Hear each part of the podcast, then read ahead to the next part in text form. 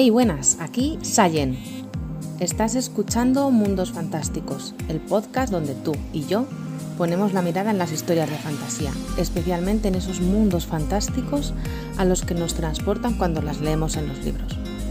Este es el episodio 4 de la temporada 1 y vamos a hablar de los aspectos principales a la hora de plantear un world building. Quédate conmigo y abre la puerta a mundos fantásticos.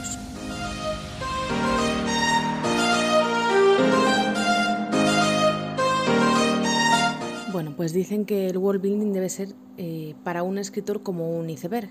Eh, esta comparación ya la puse el otro día, pero, pero bueno, pues vuelvo sobre ella, ¿no? Solo se ve una pequeña parte eh, de, una, de algo gigante que ha creado. Pero en el fondo, la parte que no se ve del iceberg, para un buen world building, pues tendría que estar hueca, porque no podemos dedicarle tanto tiempo.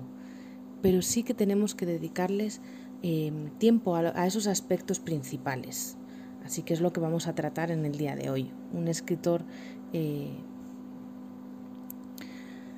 así que pues la Biblia que pueda ir creando un, un escritor pues a la hora de crear su mundo probablemente deba estar abierta y creciente. Pues conforme el proyecto crece, pues el mundo va creciendo. ¿Qué parte del world building se debe mostrar a los lectores? ¿Cuál es la parte de arriba del iceberg? Pues la respuesta es muy fácil, solo aquella que es interesante para la historia. Si en tu mundo hay una raza de seres acuáticos, pero mm, no van a aparecer en la trama ni van a aparecer en... pero tú sabes que están ahí, bueno, pues, pues a lo mejor más adelante escribes otro relato corto, otra historia, donde eh, pues puedes meter esa raza. Mientras tanto, no hace falta que nadie sepa que eso está ahí. Es verdad que Tolkien no estaría de acuerdo conmigo, claro, al final si metes demasiada información o descripción que no aporta la trama, ni a los arcos de los personajes, ni es útil de ninguna forma, el lector pues pierde interés y cierra el libro. Y como no queremos que nuestros lectores cierren el libro, pues aquí van los, los aspectos principales. Pero antes, tres trucos. Truco número uno, piensa eh, que el world building está al servicio de la historia que estás contando y al servicio de los personajes. O sea que si encuentras una forma de mostrar el mundo en el que estás a través de los ojos de los personajes, de una forma que ejemplifique quién es ese personaje, pues maravilloso. Es decir, hablar del personaje y aprovechar para mostrar parte de tu mundo. Ese es el objetivo. 2. Truco 2. Por favor, no empieces el libro con una enciclopedia. No es necesario hace falta en el inicio de una historia cosas muchísimo más importantes que saber eh, el mundo tan impactante que has contado. Y tres, busca eh, introducir este nuevo mundo de una forma pues que esté dentro de, de la acción. O sea, digamos que en nuestro mundo podíamos, o sea, en, en un libro podíamos dividir en cuatro tipos de, de palabras, ¿no? Descripciones, las descripciones, introspección, cuando el personaje está pensando y está viendo, acción y diálogo. Entonces, mientras no esté todo en la descripción, sino que tú en la acción lo vas contando, en los diálogos de los personajes lo vas contando, en la introspección lo vas contando, pues probablemente sea mucho más ameno y, y no sea un muermo. Bueno, pues ahora pasamos a ver eh, las tipologías de mundos que hay. Este artículo lo, saco de la Wikipedia porque me parece que está muy bien explicado. O sea que si queréis más información, pues vais ahí directamente. ¿Vale? Em, eh, está en género fantástico, es la entrada, ¿vale? Pues digamos que las características de nuestro mundo primero nos tendremos que plantear eh, cuál es la relación entre ese mundo eh, creado y nuestro mundo. Quizás sea un esquema de mundos abiertos, es decir, que cuando ambos mundos se encuentran conectados a través de un umbral mágico, un portal, un pasadizo, es, eh, es, un esquema clásico de los cuentos maravillosos. Estoy pensando ahora en, los mundos de Coraline, por ejemplo. ¿no? Hay un portal en el que se pasa y llegas al mundo mágico, o Narnia, ¿no? por ejemplo. Eh, la otra opción es que sean mundos cerrados, es decir, que ambos mundos, o sea, el nuestro y el de nuestros protagonistas, existen, coexisten herméticamente, pero no hay posibilidad de, que haya de que, de que, o sea, digamos que es un, mundo aparte completamente diferente al nuestro y que no interactúan, ¿vale? Pues la Tierra Media, por ejemplo, el mundo disco, eso sería un mundo cerrado. Por último, eh, está el esquema de los mundos implicados. Esto significa que el mundo de fantasía no aparece en el relato, pero digamos que se entromete en el mundo primero, en el mundo en el que vivimos, a través de objetos, de personajes mágicos, etcétera, etcétera. Estoy pensando aquí, por ejemplo, en Stranger Things, ¿no? Em, podría ser un mundo implicado, ¿no? ¿Qué tipos eh, de mundos de fantasía existen? Pues están los mundos de frontera, o sea, el mundo secundario es una continuación del mundo primario, ¿no? Eh, estaba pensando en Stardust, ¿no? Pues eso, se, atraviesa un muro y de repente estás en el mundo mágico. Pues ese sería un mundo de frontera. Mundos paralelos. Este tipo de mundos eh, poseen una existencia fuera de, nuestro mundo de la Tierra, ¿no? Y se llega hasta él a, pues, al pronunciar una palabra mágica, al introducirse dentro de un armario encantado, debe haber un elemento que comunique los dos mundos que no están comunicados ni espacial ni temporalmente. En Crónicas de Narnia eh, pues sabemos que lo que ocurre en Narnia tiene una temporalidad diferente a lo que ocurre en nuestro mundo. Y también están los mundos alternativos, que son mundos de fantasía que presentan esencialmente las mismas características que nuestro mundo, pero que se desvían en algunos detalles. Pues tienen magia, por ejemplo. Eh, es el caso de, pues, de las historias que presentan, por ejemplo, viajes en el tiempo también, como la, trilogía esta de las piedras preciosas. Y cómo se. Y, en cuanto a la exploración de estos mundos eh, de fantasía, también podemos dividirla en tres. Una exploración más lineal, es decir, que los protagonistas eh, ya no regresan a su mundo de origen, ¿no? Por ejemplo, Neo en Matrix pues es un, ese es un ejemplo de ese tipo de exploración. Entra y ya se queda allí. Exploración circular cuando los protagonistas retornan finalmente a su mundo de origen, por ejemplo, Alicia en el País de las Maravillas, la historia interminable. O sea, la persona cruza el portal, cae por el agujero de conejo, o cruza un espejo, o se mete dentro de un libro y, y luego vuelve a su mundo de origen habiendo sido transformados, eh, pues como merece todo buen protagonista con su arco de evolución y la exploración en espiral. Esta última eh, tipología se da en aquellos casos en los que los viajes, se, los viajes se repiten de modo recurrente. Entra al mundo mágico, sale del mundo mágico, vuelve a entrar, vuelve a salir, como Harry Potter, va todos los años a Hogwarts, pero luego vuelve a la casa de sus tíos.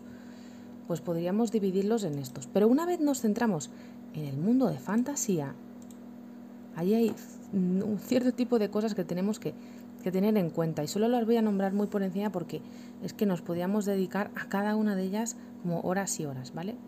Pero básicamente es, primero tendrás que, saber cómo es tu mundo, eh, en el sentido de la forma, em, el mundo natural, si tiene varios soles, varias lunas, eh, cómo son los planetas, cómo son los océanos, los, los ríos, las montañas, los bosques, eh, cuáles son las plantas más comunes en esta zona, en otra zona, las plantas más raras, si hay plantas medicinales, si hay criaturas, qué tipo de, cuáles son las criaturas eh, más comunes, las más raras, si existen monstruos. Eh, en cuanto a, locación, a localizaciones, pues las formaciones naturales, los monumentos, los gobiernos que hay en en cada ciudad, en cada aldea, en cada, bueno, pues lo que sea que, que, se, que, se, que se organicen, ¿no? Eh, cómo son los transportes, si, pues cómo son las casas, cómo son las ciudades, los, cómo, se divide territorialmente, en reinos, en, bueno, etcétera, ¿no? También estará, estará bien pues ver cómo se viaja de un mundo a otro. Probablemente si vamos a ciencia ficción, pues se viajará en nave espacial, ¿no? Quizás. O si tenemos un mundo debajo del agua, bueno, pues habrá que ver cuál es la forma, ¿no? Cuánto tiempo se tarda, cómo, cómo se realiza, cómo hay inmigración, emigración, ¿no? Cómo, cómo se articula todo esto. Una vez hayamos visto cuál es la forma general de este mundo, pues nos tocará eh, pues la geografía ¿no? y, todo esto que acabamos de nombrar. Em, algunas de las preguntas que nos podemos hacer es eh, cuánto de este mundo necesitas mostrar para apoyar tu historia, cómo afecta el terreno a tu historia, cómo es el tiempo, cómo son, cuántas montañas, océanos, desiertos, bosques hay, cómo son las fronteras, y cuáles eh, son los recursos naturales y cómo, y cómo, se, cómo impactan en, la historia que estás relacionando. Em, ahora nos centramos ya un poquito más en las especies que están dentro de estos mundos, ¿no? las culturas. A lo mejor eh, vamos a desarrollar ciertas especies, si las desarrollamos, ¿no? Y, que podemos encontrar muchas plantillas. Si queréis alguna plantilla para esto, pues me lo escribís y, y yo tengo plantillas de todo, o sea que no, no habría ningún problema, ¿no? Eh, pero si vas a utilizar especies tolkienianas o las especies mitológicas o las especies de, o sea, mm, eh, vampiros, mm, hombres lobo, o sea, todas estas cosas eh, tendrás que ver cómo, cómo, o sea, cuáles son las particularidades, las debilidades, las, etcétera, etcétera, ¿no? O sea, lo de las especies, o, o bien no te quieres apoyar en ninguna previamente conocida, sino que te quieres inventar alguna. Bueno, pues maravilloso. Todo esto tiene que estar reflejado ¿no? Eh, en tu Biblia. Eh, y ya no solo las especies, sino las culturas. O sea, em, qué tipo de ropa llevan, cuáles son las ropas mejores, las ropas, los mejores tejidos, eh, cómo viste a alguien de clase alta, cómo viste a alguien de clase media o de clase baja, cómo se diferencia el ropaje en las diferentes regiones. También la comida, o sea, cuáles son las comidas lujosas, cuáles son las, eh, los recursos naturales para esas comidas, los platos regionales. En cuanto al entretenimiento, ¿hay algún deporte específico mm, que practiquen tus magos, como el Quidditch, por ejemplo? ¿O cuáles son los hobbies que hacen? ¿Algún eh, juego de mesa especial? Eh, ¿Música o estilos de música? ¿Instrumentos diferentes? Em, todo esto hay que pensar, ¿no? Y, y, por supuesto, pues las políticas y los territorios. O sea, tendrás que ver cómo se distribuye la riqueza, la economía, eh, las políticas, quién es el, el, que, el que manda más. Hay una oligarquía, hay, hay una democracia, hay un dictador, hay un rey, una reina, un presidente, un primer ministro, eh, una corte o un consejo todo esto, pues hay que ver dónde, dónde se sitúa el gobierno de tu historia, ¿no? También las leyes, eh, sobre todo se afectan, ¿no? O sea, de todo esto no, no, hay que rellenar todo esto, hay que ver qué es lo que afecta a la historia para poder desarrollarlo. Y lo que afecta a la historia hay que desarrollarlo, pues, muy bien, muy bien. Y todo lo demás no hace falta no hace falta. Pero si, por ejemplo, en tu libro hay conflictos entre territorios, pues tendrás que ver eh, ¿qué, se, se, requiere para, para, llegar un ejército a mil kilómetros de distancia? Porque no es tan fácil. Mm, eh, ¿Cómo se desarrolla una guerra? ¿Cómo, eh, cómo se entrenan a los militares que, que hay ahí? Artes y manufactura. ¿Cómo es la, las infraestructuras de, de, las ciudades donde van a estar tus personajes? ¿Cómo es la arquitectura? ¿Qué materiales se utilizan? Eh, hay sistemas de regadío, hay, hay agua corriente, hay electricidad o algún tipo de, sistema de iluminación vía magia. La medicina, hay enfermedades incurables. ¿Cuáles son las enfermedades más comunes, las más raras? Eh, cómo es el acceso a la medicina o el coste, eh, funciona con drogas, con pociones, y las profesiones, hay que ver cuáles, cuáles son los gremios que va a haber en tu libro, ¿no? que afecte, porque probablemente tu personaje pues tenga un oficio. ¿Cuáles son las, las profesiones más comunes? ¿Qué reputación tienen?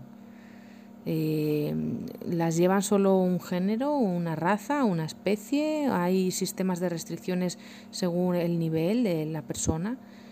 Em, y la educación, hay que ver cómo se educan en las casas, hay colegios, hay academias de magos o de mm, elfos, no sabemos, ¿no? Pues todo esto es lo que, lo que hay que ver.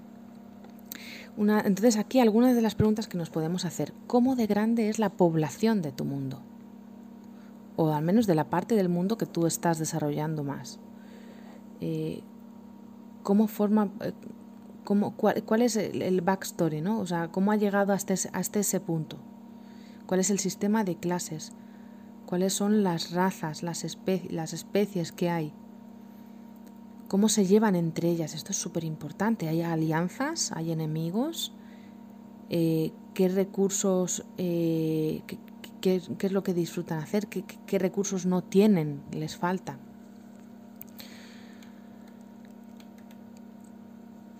hay que establecer la historia de, tu mundo. Aquí, bueno, pues hay que ver, ¿no? Cosas que hay que considerar, ¿no? El pasado más, más antiguo, ¿no? Lo que, cómo empezó ese mundo. Eh, todo aquello que, ha alimentado pues lo que hay ahora, la economía, el ambiente, la cultura.